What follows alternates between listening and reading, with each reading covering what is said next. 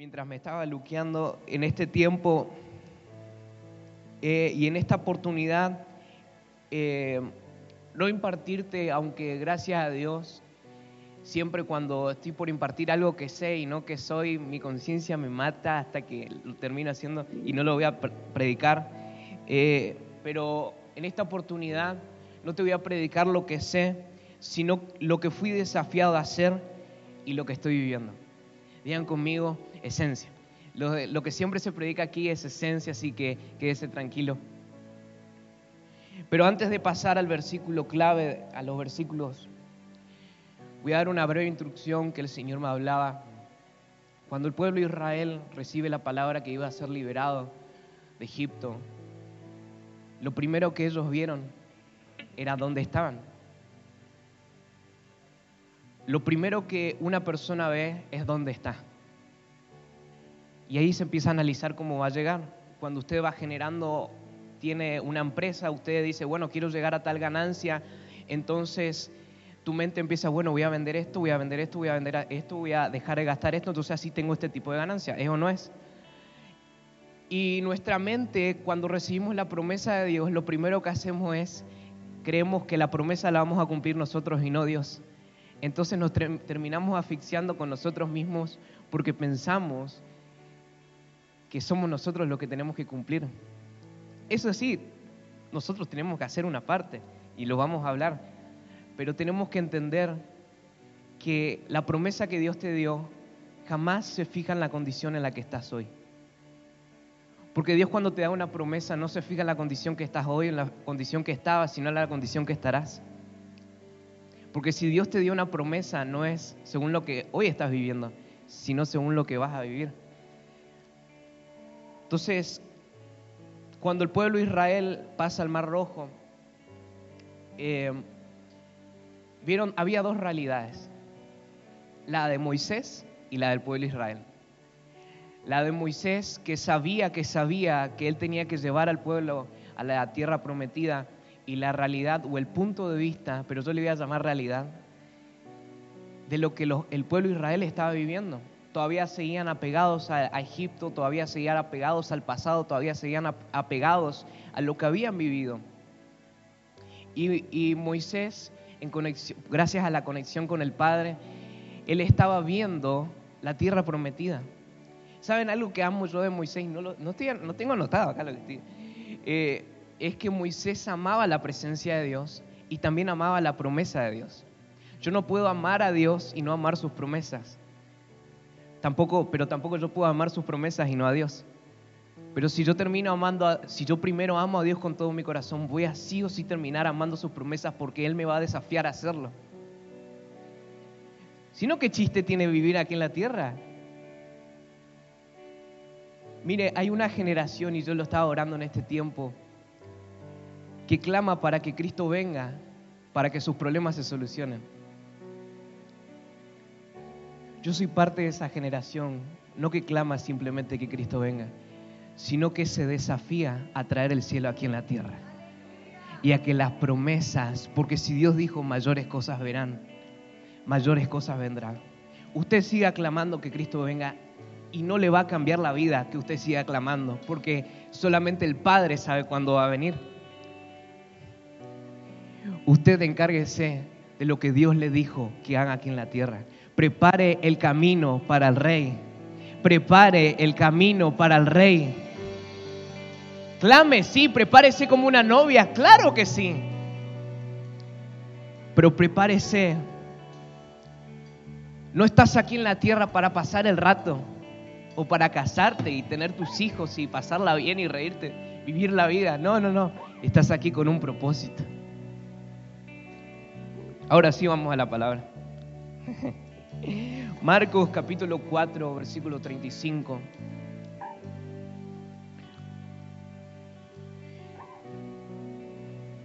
Yo lo voy a buscar acá. Marcos capítulo 4, versículo 35. Al anochecer de aquel mismo día, Jesús dijo a sus discípulos, vamos al otro lado del lago. Entonces dejaron a la gente y llevaron a Jesús en la barca que ya estaba. Y también otras barcas lo acompañaban. En esto se desató una tormenta y con un viento tan fuerte que las olas caían sobre la barca, de modo que se llenaba de agua. Pero Jesús había dormido en la parte de atrás, apoyado sobre su almohada. Lo despertaron y le dijeron, Maestro, ¿no te importa que te estemos hundiendo? Jesús se levantó y dio una orden al viento y dijo al mar, Silencio, quédate quieto. El viento se calmó y todo quedó completamente tranquilo. Después dijo a Jesús a sus discípulos, ¿por qué están asustados? ¿Todavía no tienen fe? Ellos se llenaron de miedo y se preguntaron unos a otros, ¿quién será este que hasta el viento y el mar le obedecen? Tenemos dos puntos de vista aquí, como dije Israel, el pueblo de Moisés, eh, perdón, la persona de Moisés. Y dos realidades diferentes acá. El día de hoy no te voy a decir punto de vista, te voy a decir realidad, porque va a ir relacionado con lo que voy desarrollando. El punto de vista o la realidad de lo que los discípulos estaban viviendo y el punto de vista o la realidad de lo que Jesús estaba viviendo. Unos estaban desesperados y Jesús dormía. Aún estando con Jesús todo el día, aún no pudieron entrar en la realidad que Jesús estaba. Tú puedes estar todo el día en la iglesia, y estoy haciendo un paréntesis, puedes estar todo el día aconsejando a todo el mundo, pero puede ser que sigas viviendo tu realidad y no la de Dios. Puede ser que tú adores y cantes con un grito de alabanza súper fuerte, pero eso no significa que estés bajo la realidad de Dios. La realidad de Dios no se sujeta a lo que vivo, sino a quién es Él. Voy desarrollando la palabra. Espérese. Ese para qué. Pero yo me llevo, a, me a preguntarme a mí mismo, ¿qué llevó a Jesús de una manera tan tranquila a ordenar que el mar se calme? ¿En qué realidad se encontraba Jesús cuando ordenó que el mar se calme? Mateo capítulo 21 del 18 al 22 dice, por la mañana cuando volvía a la ciudad Jesús sintió hambre. Vio una higuera junto al camino y se acercó a ella, pero no encontró más que hojas. Entonces le dijo a la higuera, nunca más vuelvas a dar fruto. Y al instante la higuera se secó. Al ver lo ocurrido los discípulos se maravillaron y preguntaron, Jesús, ¿cómo es que la higuera se secó al instante? Jesús le contestó, les aseguro que si tienen fe y no dudan, no solamente podrán hacer esto y lo que hice, esto que hice a la higuera, sino que aún si a este cerro le dice quítate ahí y arrójate al mar, así sucederá. Y todo lo que ustedes al orar pidan con fe, lo van a recibir. Y tiene que ver relacionado lo que hace un par de meses hablé y lo que siempre hablo. La realidad de la presencia de Dios, vivir en la presencia de Dios constantemente nos potencia a vivir una vida de fe, a creer en Él, de que algo va a suceder. Y voy a ir no me quiero adelantar, me quiero adelantar. Vivir en la presencia de Dios nos llena de esperanza. Y ahora vamos a definir esperanza. Nos llena de expectativas. Vivir en la presencia de Dios, tarde o temprano, te llena de expectativas de que tarde o temprano Dios va a cumplir sus promesas, quieras o no quieras. Se te antoje o no se te antoje, Dios va a cumplir sus promesas. Yo no estoy detrás de sus promesas. Yo estoy detrás de Él. Pero estar con Él me llena de esperanza de que algo va a suceder. Yo no puedo estar con Él y no tener expectativas de que él va a hacer algo. Ahora voy a dar un ejemplo claro, pero me estoy haciendo entender lo que quiero decir. Pero estar con Él me llena de esperanza de que algo va a suceder, de que algo va a acontecer, de que lo mejor de Dios está por venir. Definamos qué es esperanza. Vamos a definir la palabra esperanza. La palabra esperanza es el estado de ánimo en el cual se cree que aquello que uno desea o pretende que es posible. El vivir en la presencia de Dios genera una esperanza de que lo imposible se va a hacer posible. Pero no porque tú eres bueno en lo que haces, sino porque el que está con vos es el mejor en hacerlo. Dios me habló algo y es, Dios te llamó algo imposible porque Él se especializa allí. Si Dios te llamó algo posible, Dios nunca te llamó. Dios siempre te va a llamar algo imposible porque Él es el Dios de lo imposible. Una expectativa de que algo Dios va a hacer conmigo, de que algo está por venir, de que algo está por acontecer que mis ojos aún no han visto. Eso es lo que provoca estar en la presencia de Dios todo el día. Explico, voy a detenerme un, momento y voy a hacer un ejemplo claro. Vivir en la presencia de Dios, buscarlo, nos va a llevar a conocerlo más y a medida que pasa el tiempo, vas a ir conociendo a tu papá, al Espíritu Santo, al Padre, y a medida que lo vas conociendo, comienzas a ver las cosas de una manera totalmente distinta. Porque lo conoces a Él, conoces su identidad y también conoces tu identidad como hijo. Yo voy a hacer un ejemplo claro. Si tu padre fuera multimillonario y usted va en el centro de Houston o de Nueva York, o va en, está en París y es multimillonario y su padre le dice, todo lo que te pidas, yo te lo voy a dar. ¿Usted qué haría? No, padre, no soy digno de tu tarjeta de débito. ¿Usted se limitaría a decirle a su padre, papá, comprame un caramelo? Por favor.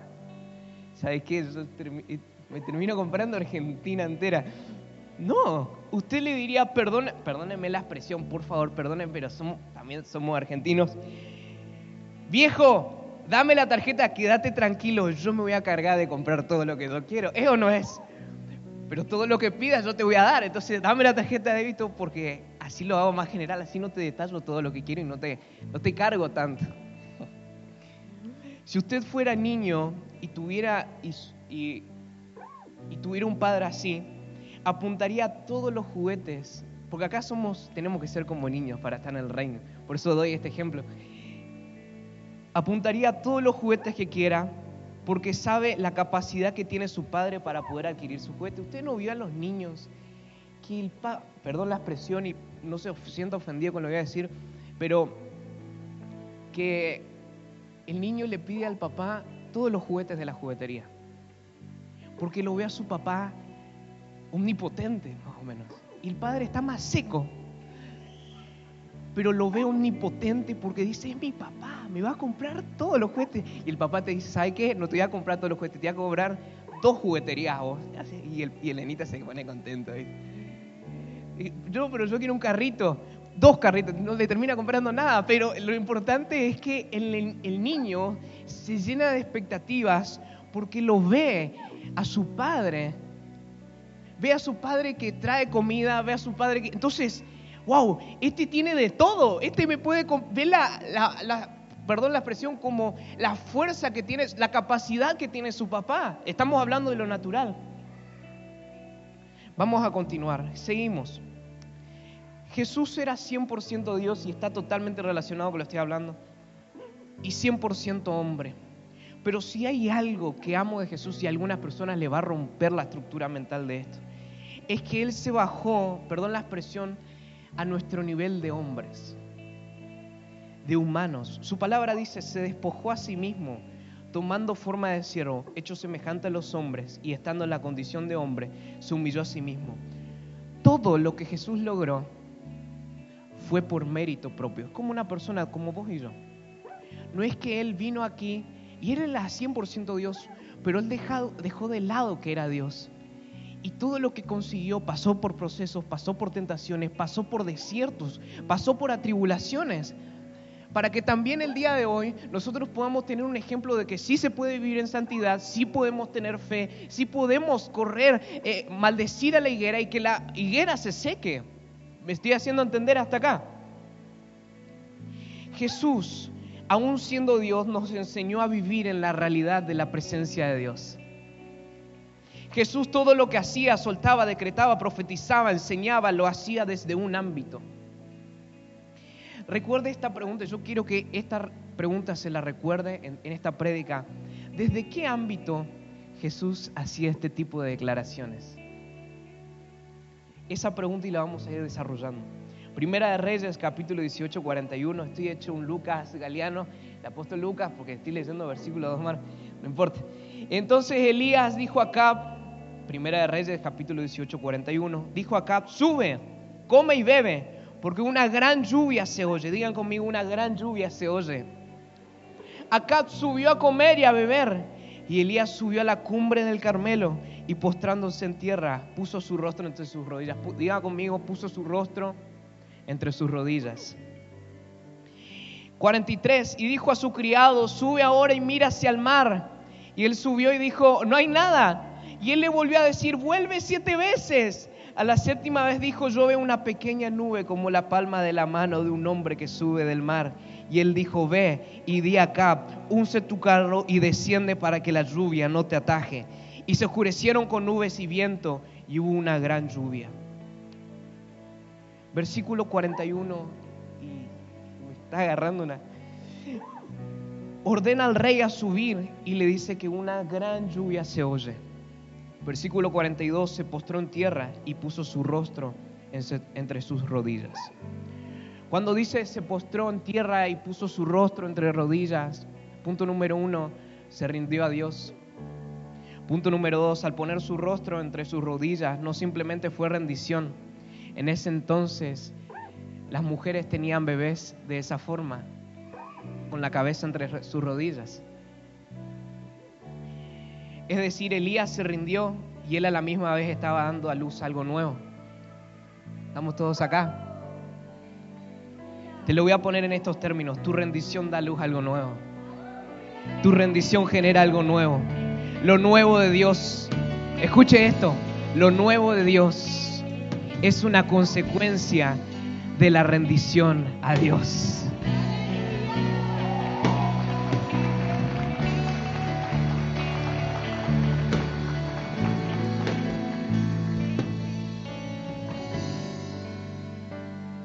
pero todavía estamos entrando.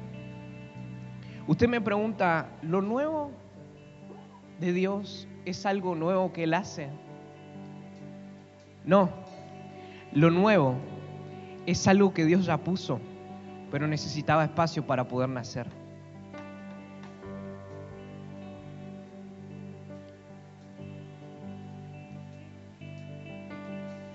No es que no está no estás en la altura, no es que Dios se enojó con vos y no cumplió su promesa, es que no había espacio para la promesa, para que nazca la promesa.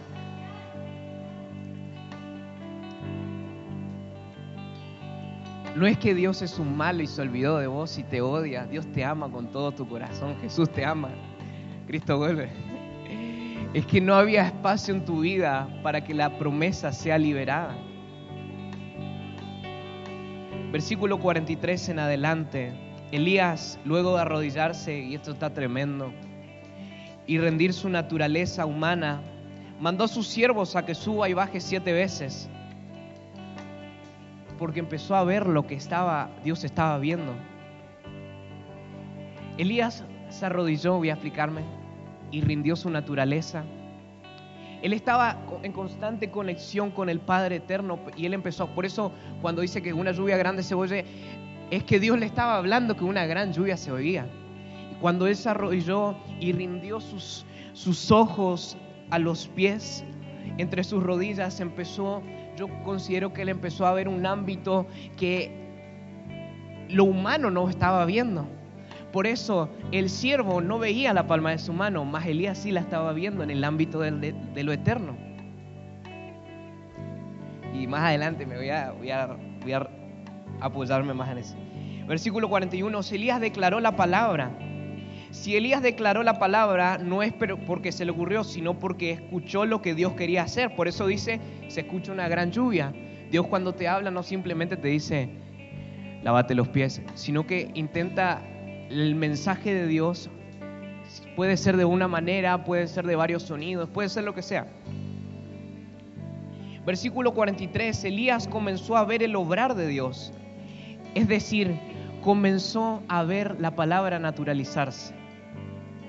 Elías estaba en constante conexión con el Padre, con una sensibilidad al ámbito espiritual, entonces él escuchaba lo que en el cielo se estaba hablando, pero necesitaba soltarse la palabra en la tierra. Entonces primero escuchó, se arrodilló, rindió su ser en todo sentido, mandó al siervo a que suba y baje siete veces. Pero hay un galardón tremendo en este, y no te vengo a profetizar y a motivarte, hay algo tremendo, hay un galardón tremendo. Elías escuchó lo que Dios quería hacer, entonces se rindió. Porque todo lo que Dios quiere hacer en tu vida para naturalizarse necesita tu rendición. Pero Tommy, mi familia está destruida, necesita tu rendición. Pero Tommy, mis finanzas están un desastre, necesita tu rendición. Pero Tommy me está diciendo que voy a ver la restauración en mi casa, necesita tu rendición. Necesita tu rendición, necesita que confíes en Él, necesita que rindas tus límites, necesita que rindas lo que hiciste, necesita que rindes lo que sos y vas a hacer. Porque vuelvo a repetirte, para lo nuevo de Dios necesito espacio para que nazca lo nuevo. Seguimos. Al rendirse aún más, él comenzó a ver desde la realidad de Dios lo que estaba sucediendo. El siervo tardó en ver, pero Elías ya lo había visto. Es tremendo eso. El siervo tardó en ver, pero Elías ya lo había visto. Él no necesitó subir porque él ya sabía que iba a suceder. No solo porque era profeta. Usted me dice, Tommy, pero Elías era un profeta. Por favor, no nos vamos a poner al nivel de Elías sino porque no se limitaba a lo que su humanidad le permitía.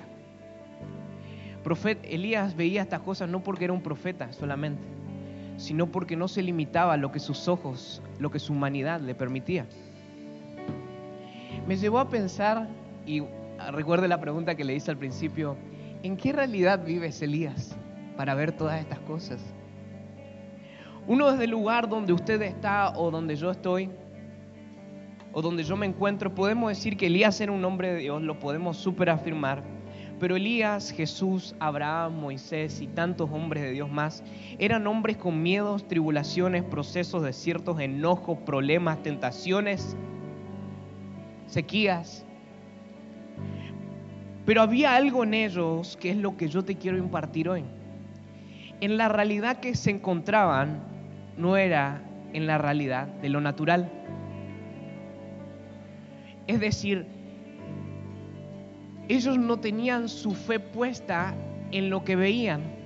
Ellos tenían su fe puesta en lo que no veían. Ellos no estaban viviendo según la condición de su nación. Ellos estaban viviendo según la condición del Dios eterno. Ellos no estaban viviendo según lo que sus bolsillos les estaban diciendo. Ellos estaban viviendo según lo que Dios les estaba diciendo. No era la realidad donde existe la gravedad, no es una realidad donde se mide según mi conocimiento, según mi inteligencia. Sumergidos es una realidad que lo hacía, esto es una realidad que lo hacía dejar de ver su condición personal. Estar en la presencia de Dios te hace dejar de ver tu condición personal, te hace ver tu condición como humano, te hace dejar de ver tus límites y te hace ver tus ojos, las cosas que suceden con otros ojos. Vivir en la presencia de Dios.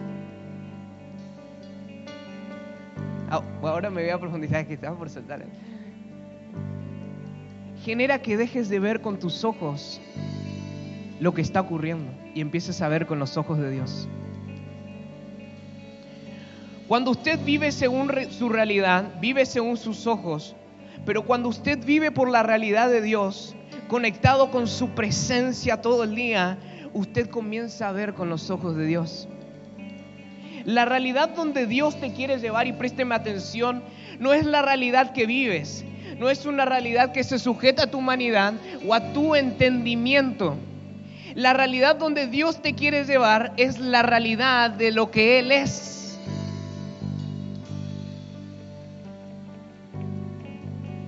Pero es necesario que yo rinda la realidad que yo estoy viviendo, el punto de vista que yo estoy viviendo en este momento. Es necesario que yo rinda la situación que yo estoy viviendo en este tiempo. Déjeme decirle algo. Profundidades en la presencia, vivir en su presencia, no es simplemente creer que la presencia de Dios me va a llevar a mayor quebrantamiento, mayor lloro. Muchas veces pensamos y nos estructuramos que la profundidad o la presencia de Dios son llorar adoración extrema, ajustarse los chupines más como el apóstol Tommy y ponerse remeras más grandes. Vuelvo a repetir, profundidad no es llorar ni es estar tirado todo el día, o sea, sí lo es, pero no es solamente eso. No es solamente ajustarse los chupines o bajar de peso y ponerse fisicudo como el apóstol. Aunque yo sé que el apóstol me copia a mí, pero eso es otra cosa.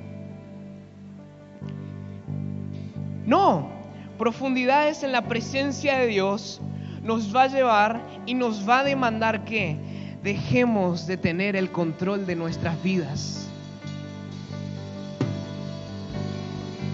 Dejemos de entregar lo que nos conviene y comencemos a entregar lo que somos. Porque usted en la profundidad de la presencia de Dios, usted no entrega lo que le conviene, usted es la entrega. Porque usted en la presencia de Dios, usted no entrega un sacrificio, usted es el sacrificio. Y cuando comienzas a entender este principio de la palabra de Dios, de la presencia de Dios, tu vida deja de tener, tú dejas de tener el control de la tuya, tú dejas de tener control de tu situación, tú dejas de mirar tus ojos, con tus ojos las cosas que te están sucediendo. Y comienzas a ver con los ojos de Jesús lo que está por venir, lo que va a acontecer, que lo natural no se sujeta a la realidad de Dios. El cielo nos va a demandar que dejemos de ver las cosas como son y empezar a ver las cosas como si fueran.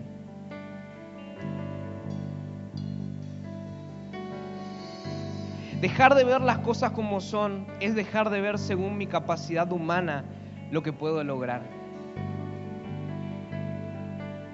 Y ver las cosas según la capacidad de lo que Dios puede.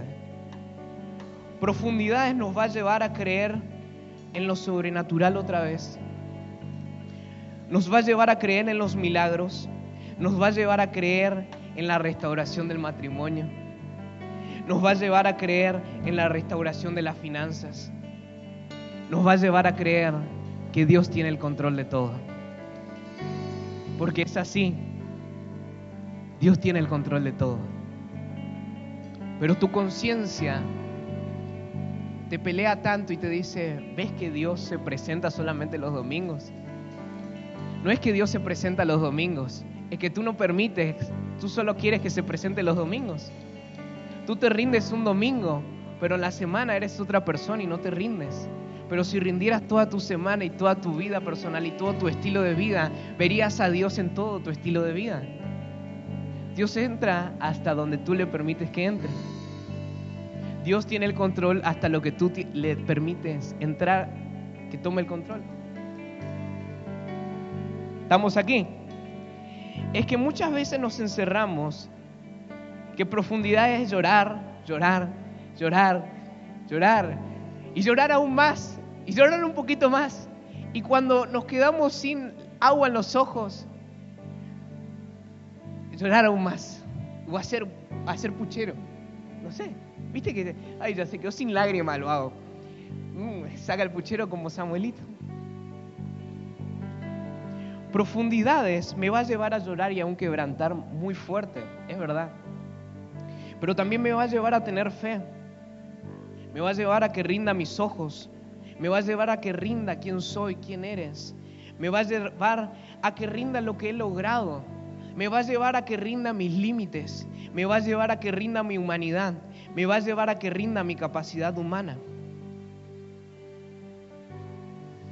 Iglesia, Dios quiere que dejemos de mirar con nuestros ojos naturales lo que estamos viviendo en este tiempo, como nación, como personas y comencemos a mirar con los ojos de Jesús lo que va a venir, lo que se va a soltar Y ahora déjeme decirle lo que se está naturalizando.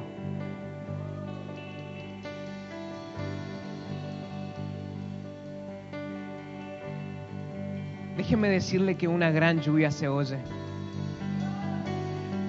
Pero necesitas subir el Carmelo siete veces.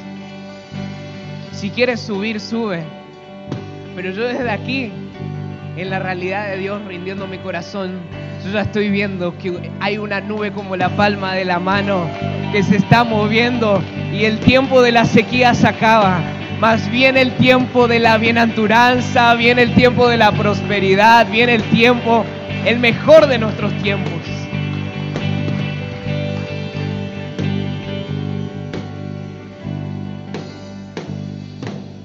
No apagues tu fe. Y yo, y este es un mensaje que jamás pensé que iba, iba a decir, no apagues tu fe. No apagues la voz de Dios no apagues lo que Dios te está diciendo que está por venir. Esto le va a gustar. La medida de la entrega de tu control a Dios va a ser la medida en la que Dios se manifestará en tu vida. La medida de tu fe es el permiso a Dios para glorificarse en tu vida y demostrar su gloria. Profundidades no demanda un área o algunas áreas demandan lo que soy. Y me encanta esto y le voy a... Gracias. Fíjese esto, Jesús, en ningún momento usted le iban a decir, se arrodilló frente a las multitudes, Pedro, cantate unos coritos por favor porque me voy a rendir acá para poder maldecir a la higuera. Juancito, tirate al piso y, y quebrantate un ratito así, yo me motivo y suelto la palabra. Porque Jesús, ese tipo de personas entrega unas áreas y entrega sacrificios. Mas Jesús era el sacrificio. Cuando yo soy el sacrificio, yo dejo de vivir mi entrega a medidas. ¿Por qué? Porque yo soy la entrega. Yo no tengo por qué estar tirándome todo el día, porque yo ya estoy rendido. Una vez escuché de un misionero tremendo que vino hasta acá y él dijo, le preguntaron a él, ¿no tenés miedo de morir? Y el misionero le respondió, le habían preguntado en ese entonces y él contó y él, y él dijo, es que yo ya estoy muerto. ¿Para quién? Para Cristo. Porque morir, renunciar a tu yo, no es un domingo, no es un sábado, no es un jueves, es un estilo de vida.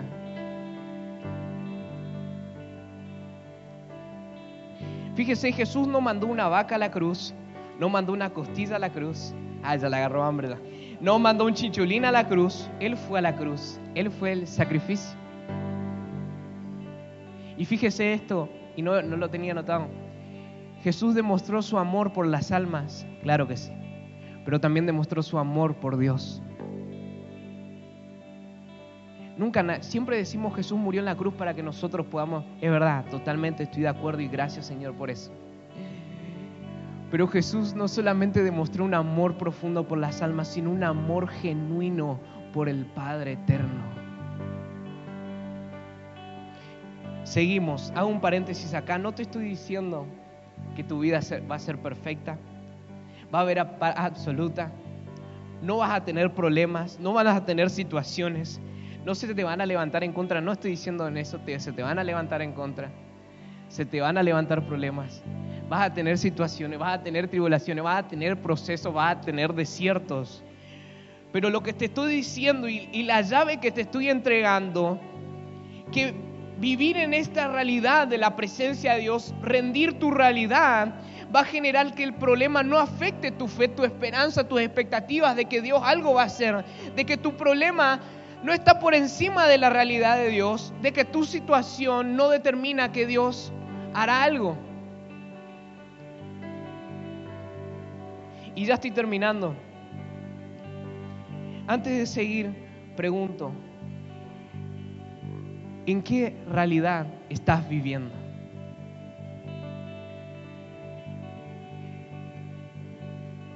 Él y sus profundidades me van a demandar a que deje. Wow, ya estoy terminando. A que deje de creer que mis pies son seguros. Me va a demandar a que deje de creer que mis pies son seguros y escuche esto para que me agarre a sus pies, porque no hay lugar más seguro que esos. Dios te va a demandar a que dejes de confiar en tus pies para que empieces a confiar en sus pies y dejes de postrarte ante ti mismo y empieces a postrarte a sus pies.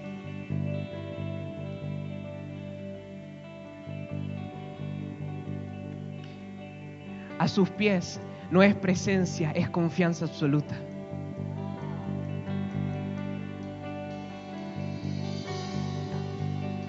Tóquele al que tiene al lado y dile, tus pies no son seguros.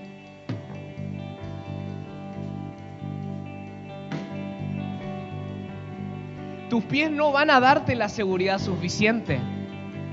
Los tuyos sí. Lo voy a poner en estos términos y ya estoy terminando. Deja de buscar el tener el control de toda tu vida. Deja de buscar tener el control de toda tu vida y permití que Él, Él tome el control de tu vida, Él tome el control de tu familia, Él tome el control de tu corazón, Él tome el control de tus finanzas, Él tome el control de tu descendencia, Él tome el control de quién eres tú.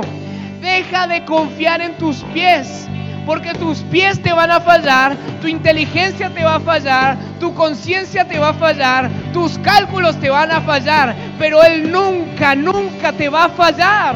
Sus pies son seguros. Deja de confiar en tus pies. Deja de confiar en tus manos.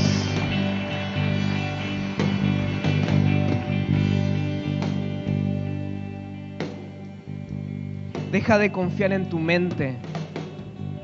Porque tu mente lo único que genera es limitar a Dios. No te estoy diciendo que vas a vivir la vida loca y vas a invertir en todo el mundo. No, no, no, no te estoy diciendo eso. Lo que te estoy diciendo es, voy a hacer un paréntesis. ¿Sabe de cómo nace la religiosidad? Y yo le pregunté al Espíritu Santo esto. Señor, la iglesia era tremenda en la primitiva. ¿Por qué nació la religiosidad? Y usted me dice, bueno, porque vinieron los romanos, después los católicos y los protestantes, y ahí vino Lutero. No, no, no. La religiosidad yo la defino así. El hombre la creó para poder entender a Dios. Fíjese esto, creencia, manera de entender a Dios, manera de creer a Dios. Yo soy evangélico y yo tengo una manera de creer a Dios. Yo soy pentecostal y yo tengo una manera de ver la Biblia. Yo soy luterano y yo tengo una manera diferente de ver la Biblia. Yo soy, no sé, Kimbanda. No, eso es Pero se está entendiendo, la religiosidad nació para poder entender a Dios. Ese es el tema, que a Dios no lo tienes que entender. Tu mente con Él, tu pensamiento para con Él y tu vivir con Él no tiene que ser, Señor, ¿cómo lo vas a hacer? Tu pensamiento para con Él es, yo no sé cómo lo vas a hacer, pero lo vas a hacer. Si no, ¿para qué me lo has dicho? Yo no sé cómo Él lo va a hacer, pero Él lo va a hacer.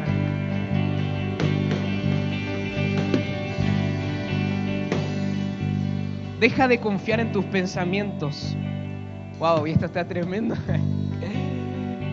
Porque sus pensamientos no son nuestros pensamientos y nuestros caminos no son sus caminos, dijo Jehová. Como son más altos los cielos que la tierra, Así son sus caminos más altos que nuestros caminos y sus pensamientos más que nuestros pensamientos.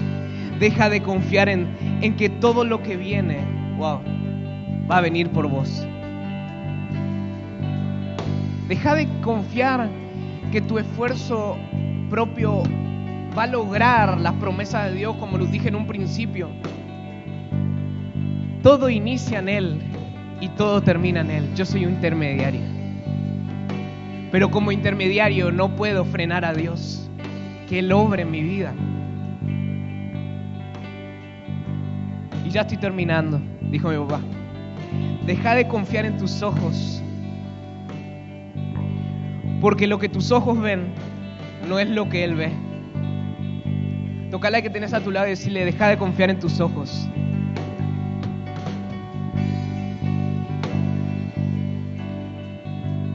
Usted ve a un Pedro inconstante que no tenía remedio, que no tenía cambio.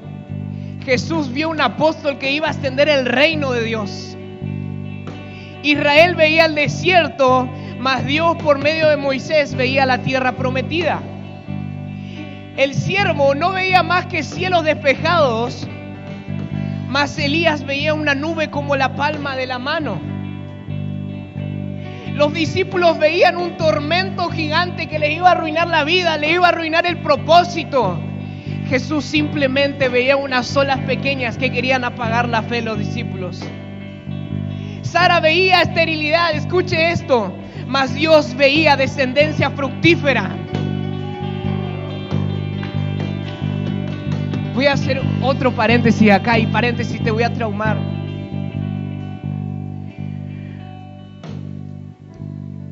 Tal vez la promesa que tú recibiste no sea para vos, pero la recibiste. Espérate, déjame explicarte. Tal vez la promesa que recibiste son para tus generaciones. Porque Dios no siempre te habla a ti, Dios te habla a tus generaciones, a tu ADN, a tu espíritu, a tu sangre. Abraham, wow, qué tremendo esto. Abraham no vio la arena que se multiplicaba y veía cientos de hijos como la arena y las estrellas así tremendo, una cantidad de hijos. Hoy recién estamos viendo una nación en potencia porque Dios no, la, no le prometió a Abraham, le prometió a Israel.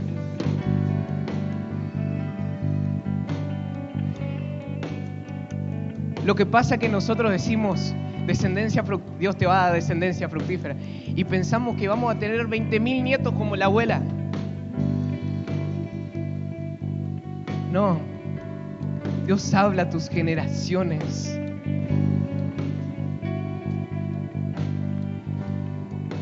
No midas a Dios según lo que tú ves. No midas a Dios según tu condición.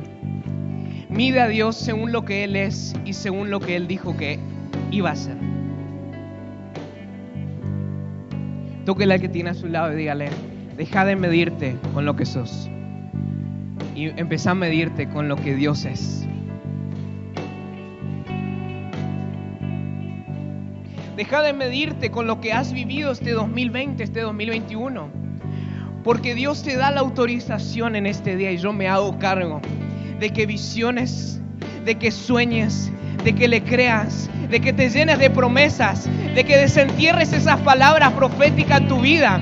Déjame decirte y déjeme decirle a esta iglesia, se escucha una gran lluvia y solamente los que tienen fe, los que viven esa realidad, están misionando la palma de la mano venir porque se está acabando la sequía y se viene la abundancia, se está acabando la sequía y viene el avivamiento, se está acabando la corrupción y viene la prosperidad porque se está escuchando una gran lluvia. Y no sé usted, pero yo estoy viendo la palma de la mano del Padre acercándose a esta iglesia, acercándose a la nación, acercándose a este lugar.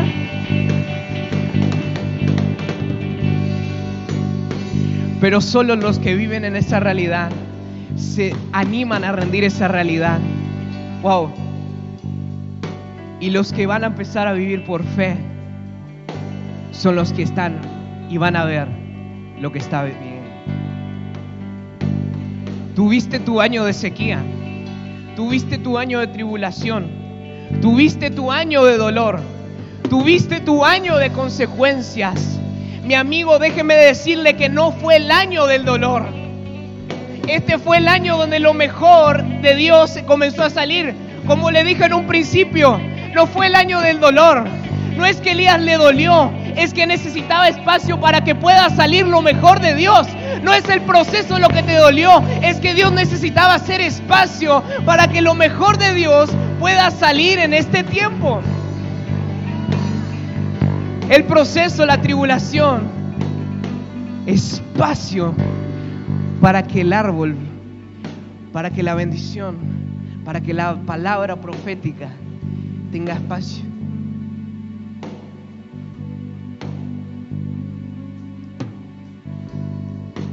Entonces déjeme decirle, estos dos años, algunos la pasamos mal. Y para muchos fue el peor año de sus vidas.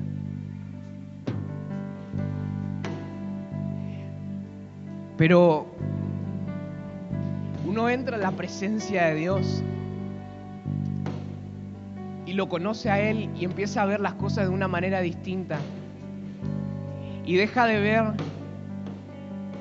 y no lo tengo escrito para nada, pero comenzás a visionar, comenzás a ver, lees su palabra como siempre hablamos los sábados, y te empezás a llenar de promesas. Y empezás a entender que no están ahí las promesas para que las leas y le bendigas a Abraham, a Job, a lo quien fuera. Y empezás a entender que esas promesas son para tu vida, pero necesitan espacio para que puedan nacer. Este no fue el mejor año de muchos, desde tu visión. Desde tu visión. Porque desde tu visión fue el peor año de tu vida.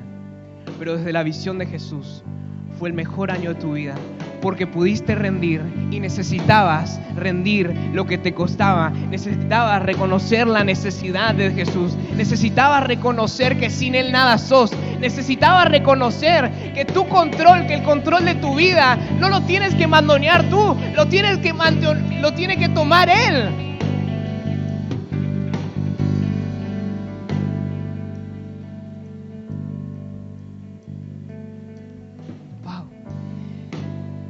hablaría, vamos a tarde. Ay, como tremendo. Amo porque Jesús vivía en una realidad diferente a la que nosotros estamos acostumbrados a vivir. Y esa es en la realidad en la que yo te estoy impartiendo y fui desafiado a vivir. Yo decía, Señor, quiero vivir algo más, algo más, algo más profundo. Y yo veía fe, rendición, sacrificio, reino, bondad de Dios, gracia. Y yo, Señor, yo quiero conocer tu corazón, no quiero conocer estas cosas. Y hasta que entendí, como dije en la prédica, en este mensaje, nos encerramos tanto que presencia, que vivir en la presencia de Dios es llorar todo el día, es quebrantarnos más y es, ay, me sangra en el nombre de Jesús y deja de sangrar. No. Vivir en la presencia de Dios te va a demandar a que vivas una vida de fe, de confianza, de entrega. Que dejes de mirarte en un espejo y empieces a mirar con los ojos de Jesús vivir una, en las profundidades de la presencia de Dios, usted deja, no sé si usted se ha metido a un mar alguna vez o a un río, pero llega un punto que la corriente es tan fuerte que no tienes, tus pies te empiezan a resbalar. Y algunos, pero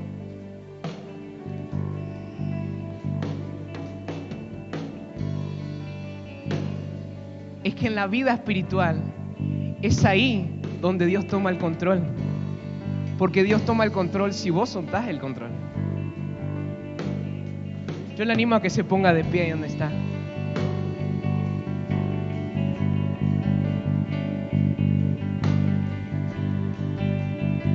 Y te pregunto, ¿en qué realidad vives? ¿En qué realidad estás viviendo? Segunda de Reyes, capítulo 6, versículo 15. Y ya estoy terminando, dijo mi papá. Wow, esto está tremendo. Y, y cuando el que le servía al hombre de Dios se levantó temprano y salió, este es mi versículo, voy a respaldarme con este versículo también. Se levantó temprano y salió. He aquí un ejército con caballos y carros rodeaba la ciudad. Y su criado le dijo, ah, Señor mío, ¿qué haremos? Y él respondió, no temas, porque los que están con nosotros son más que los que están con ellos. Eliseo oró y dijo, oh Señor, te ruego que le abra los ojos. Y el Señor abrió los ojos del criado y miró y aquí había un monte, estaba lleno de caballos y carros de fuego alrededor de Eliseo.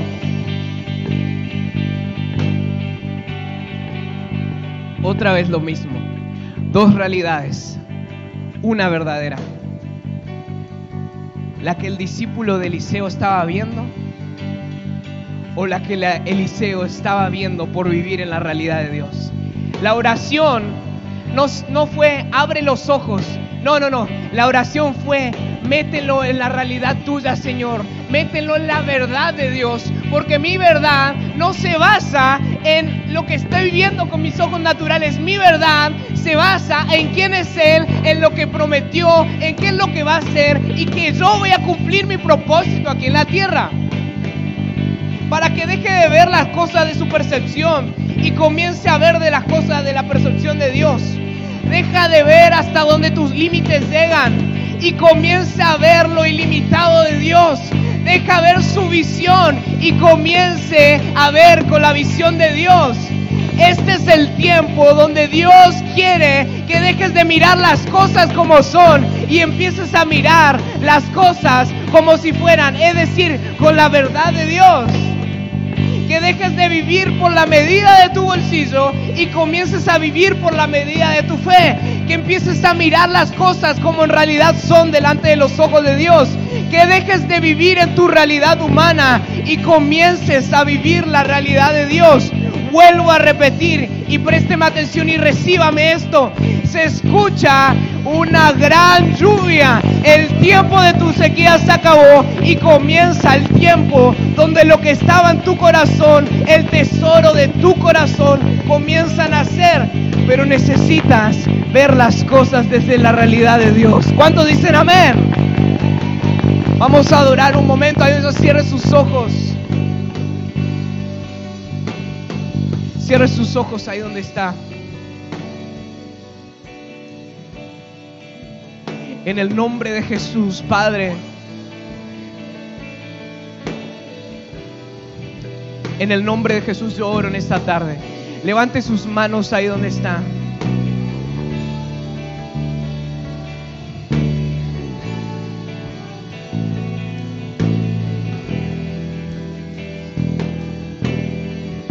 Espíritu Santo, Espíritu Santo, Espíritu Santo, Espíritu Santo. Espíritu Santo, Espíritu, Espíritu, Espíritu. Espíritu Santo, Espíritu Santo, Espíritu Santo. Ahí donde está ahora y dígale, Padre, dejo de ver mis ojos, dejo de ver las cosas según mis ojos y comienzo a ver las cosas según tus ojos. Dejo de ver las cosas según lo que yo veo, yo percibo, yo calculo y empiezo a ver las cosas como si fueran, como tú me dices que fueran, Señor. En el nombre de Jesús, adora, adora, adora, adora.